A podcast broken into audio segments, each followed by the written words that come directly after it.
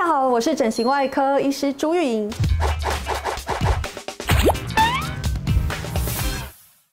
呃，其实老实说了，也是符合家里的期待，因为当初在考试的时候啊，其实并没有特别想要考什么样的系所，然后对一个高中生的我而言，其实也没有什么特别的想法。那刚好。祖宗十八代都没有人当医生，那呃，我爸爸妈妈是很希望家里可以出一个医生。那毕竟对于家人的照护啊，然后在呃社会的地位啊，还有就是对于女性的经济独立啊，这些都是非常有帮助的。所以最后才选择了医学系。为什么选择整形外科？这个。以前都不敢告诉人家了，不过现在我想我应该可以大方的说出口了，因为我的整形外科医师的考试已经考过了，所以我应该可以很大方的说出口，答案是寡杯。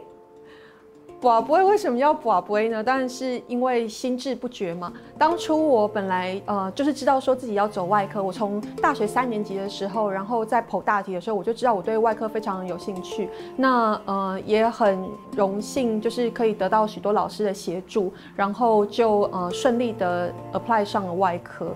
那走了外科之后，我也一直在思考说，到底要走什么样的次专科？那因为对于呃，譬如说一般外科啊，然后呃整形外科啊，然后呃小儿外科啊、胸腔外科啊，这些其实我多多少少都有一些兴趣，所以呃我当初是很难去下决定。那我爸就说：“好吧，既然你这么难下决定的话，那我们就来。”去猛行，所以呢，我们就呃到了一间我们平常小时候很常去拜的庙，然后呢就在菩萨面前稍微问了一下，然后就开始刮杯，然后呢一般外科啦、心脏外科啦、整形外科啦，然后一个一个刮这样子，然后刮第一轮的时候呢，完全没有显杯，我想说现在是怎样要离职了吗？然后我就哦，我爸就说不是不是，因为呢。呃，你问菩萨，然后呢，给菩萨思考的时间，其实就是短短的这个几分钟而已。那人家说，呃，天上一天，人间十年啊。那对于这个短短几分钟，在菩萨的的时间的这个。概念里面可能只是非常转瞬啊，所以呃，我必须要再等等待更久一点，所以我们又去念经念了两轮，然后在庙里面又绕了两三圈，然后再回来保龟的时候，哎，这一次居然就只有整形外科，就是一次就三个显龟这样子，然后其他的就是都没有龟，然后最后我就觉得啊，那这就是神帮我决定的，所以我就要来 apply 整形外科。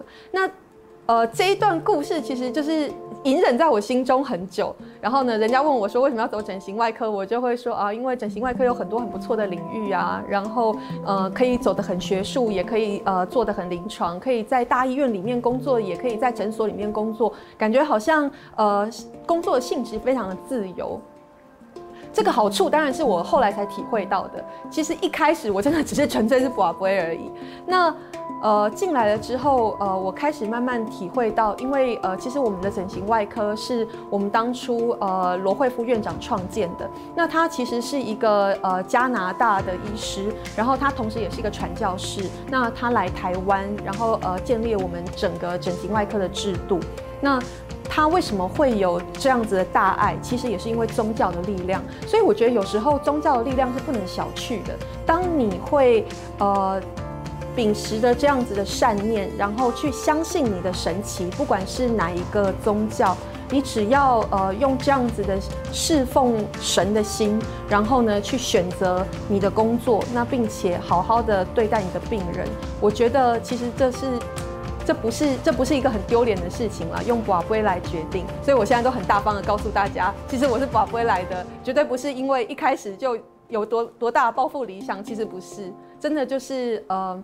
菩萨给了我一些指示跟力量。